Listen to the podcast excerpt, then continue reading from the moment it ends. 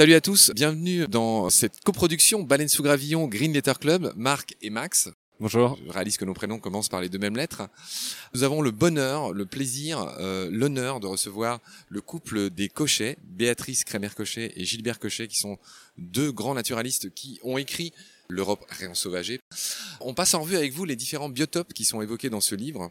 La dernière fois, on a beaucoup parlé des forêts. Vous avez bien euh, renseigné sur le bison. Et aujourd'hui, on a envie de détailler ce qui se passe dans tout ce qui est milieu avec de l'eau. Donc il y a les rivières, on avait commencé à en parler la dernière fois, vous aviez parlé de l'esturgeon. Il y a tout ce qui est zone humide, il y a la façade océanique, donc on va essayer d'être très concis euh, sur ces différents endroits où il y a de l'eau. Qu'est-ce qu'il y a à en dire? Ça va être difficile d'être concis parce qu'il y en a beaucoup, beaucoup à en dire. Vous avez raison de, de parler des zones aquatiques dans leur ensemble parce qu'il y a des connexions forcément entre la rivière et l'océan ou la mer, suivant le, le cas. Bah, notamment, les rivières apportent par la force du courant, la force de transport du courant, apportent des sédiments qui vont faire les sables des bords de mer.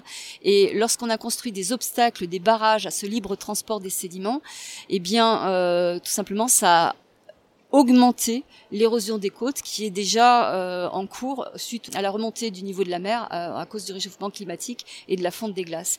Et donc euh, plutôt que de prendre des camions qui vont transporter à grands frais et à grand rejet de CO2 du sable donc d'un endroit où il s'est accumulé dans le, le, bassin de rétention des barrages et jusqu'à jusqu'à la plage pour essayer de, de maintenir ces plages qui ont un intérêt économique évident en place, eh bien, je pense qu'on pourrait laisser gratuitement euh, la rivière refaire ce travail, soit en construisant des barrages adaptés, transparents aux sédiments, soit en supprimant certains obstacles qui sont devenus inutiles.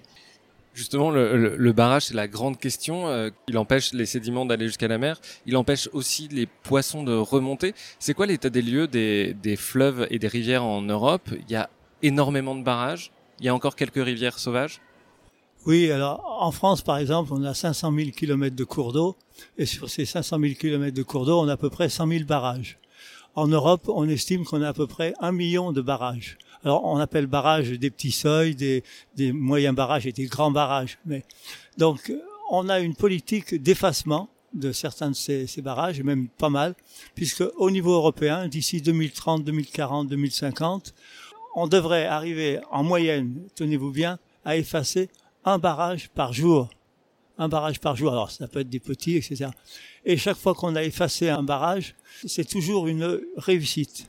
Parce que l'eau est faite pour courir. Onésime Reclus disait la fluidité, véritable noblesse des rivières. Élisée Reclus, vous avez dit Onésime, son frère. Onésime Reclus. Euh, mais à quoi servent ces barrages? Parce que pour produire, euh, on imagine qu'ils produisent pas tous de l'hydroélectricité. Pourquoi on a construit un million de barrages en Europe? Alors en fait, c'est l'histoire ancienne. Les barrages qui produisent l'électricité, il n'est pas du tout question de les effacer, sauf quelques rares exceptions. Euh, Mais par contre, historiquement, si vous voulez, il y avait des moulins pratiquement partout. Il y a eu beaucoup de seuils qui ont été construits pour faire ce qu'on appelle des plans d'eau. Donc pendant les années 70-80, tous les élus voulaient un plan d'eau. Donc euh, c'est des barrages qui servaient à rien, sinon d'aller pouvoir patauger dedans. Et donc il y a un changement actuellement qui est très important. Et ça c'est un petit peu notre philosophie de montrer, voyez comment ça marche. On a enlevé tel barrage et par la suite les poissons migrateurs sont remontés. Comme dit Béatrice, le sable est descendu jusqu'à la mer. On va réactiver tout cela. Et ça, c'est vraiment remarquable. Je dirais que aussi bien économiquement que psychologiquement, je pense pas qu'on serait beaucoup plus pauvre et, plus triste ou plus malade si on avait des rivières pleines de saumon, par exemple. Oui, alors je rebondis sur ce que vous venez de dire. Je m'apprête à faire une émission sur le saumon. Qu'en est-il du saumon? On essaie de faire des petits focus sur des espèces emblématiques. Le saumon en est une. Est-ce qu'il revient dans la Loire? Est-ce qu'il revient ailleurs? Est-ce qu'on peut faire un petit focus saumon? Bien sûr. Alors le saumon, déjà dans toute la partie massif armoricain et un petit peu Normandie, il est de retour sur pas mal de rivières qui ont été réaménagées. Mais là, c'est des petits parcours. J'ai rien contre, mais c'est des petits saumons. 30, 35 cm, euh, voilà, des petits parcours. Par contre, le géant, le grand, l'as des as, si je puis dire, donc c'est le saumon de l'Allier. Et celui-là, il remonte, c'est le saumon des 3000, 1000 mm de long, 1 mètre de long, 1000 km de cours d'eau à parcourir et 1000 mètres d'altitude, donc il va atteindre. Il y a une exception, j'ai dit tout à l'heure que les barrages qui produisent l'électricité, on les a gardés. Là, il y a un barrage qui produisait l'électricité, qui s'appelle le barrage de Poutès, qui a été enlevé. Ça y est, on y était il n'y a pas très longtemps. Les saumons sont remontés, sont allés frayer là où il y avait avant 4 km d'eau stagnante et croupissante. Et donc, la rivière s'est mise à revivre. Alors, l'idée, c'est d'aller un petit peu plus loin. On va reconstruire un barrage au même endroit, mais version impact zéro. Donc, il sera ouvert pendant 3-4 mois de l'année, au moment où les saumons remontent, et puis les sédiments pourront passer librement. Donc, ça montre qu'on peut produire l'électricité sans abîmer les rivières. Vous voyez, et c'est vers cela qu'il faut tendre dans la cohabitation entre l'homme et le monde vivant. Je voulais faire un petit encadré euh, biologique. Le saumon, il vit en mer et il revient frayer en rivière. Est-ce qu'on peut dire un mot là-dessus? Sans rentrer euh, dans les détails, effectivement, il y a un certain nombre de poissons qui ont un milieu de vie double. Euh, donc il y a le saumon, il y a les aloses, il y a les lamproies marines, il y a les sturgeons également. Et l'anguille dans l'autre sens? Et l'anguille dans l'autre sens. Donc je parle déjà de ceux que j'ai cités, qui sont des poissons qui effectivement vivent en milieu marin, mais remontent les rivières pour se reproduire. Les mêmes rivières dans lesquelles ils sont nés? En général, oui. Alors il y a quelques individus qui de temps en temps sont soit plus explorateurs, soit se trompent, et c'est une très bonne chose parce que c'est ce qui permet la recolonisation de nos rivières désertifiées. On va parler des politiques publiques. Quelles sont les politiques publiques que vous appelez de vos voeux pour que le réensauvagement puisse avoir cours? Est-ce qu'il faut faire des réintroductions? Est-ce que ça veut dire qu'il faut racheter des terres pour faire de la libre évolution Qu'est-ce que vous préconisez? La première politique qui coûte rien du tout, mais alors vraiment rien du tout, sauf peut-être euh, la nécessité de surveiller, c'est laisser suffisamment de territoire en libre évolution. Alors souvent quand on dit ça, les gens nous disent qu'on est complètement utopique, que ce n'est pas possible parce qu'il faut bien vivre, etc. Alors quand on dit ça, on ne dit pas il faut laisser tout l'espace français ou européen en libre évolution. Ce serait complètement absurde. On a une place dans le vivant. Il nous faut de l'espace pour habiter, pour nos activités de production, y compris agricoles.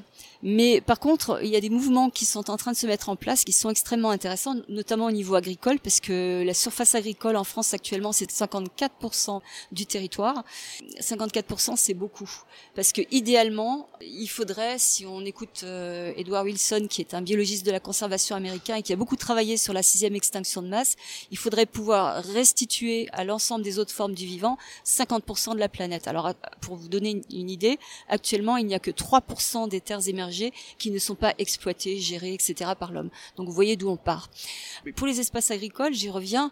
On s'est rendu compte grâce à un couple formidable que, bah, d'ailleurs nous les avons rencontrés euh, hier à Paris, couple formidable qui sont euh, Perrine et Charles Hervé Gruyé.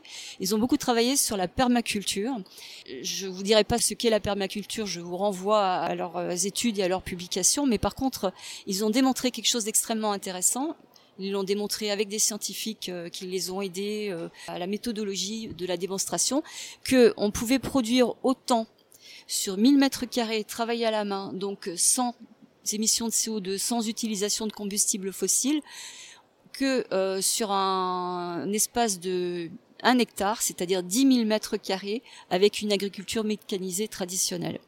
Alors ça, c'est intéressant, parce que ça veut dire que vous pouvez libérer 9000 mètres carrés et les rendre à la vie sauvage.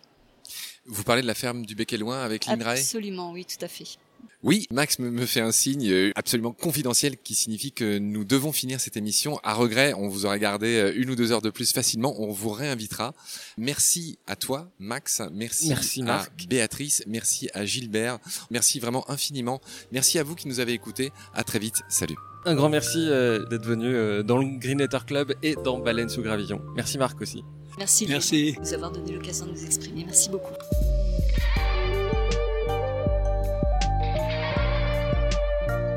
C'est la fin de cet épisode.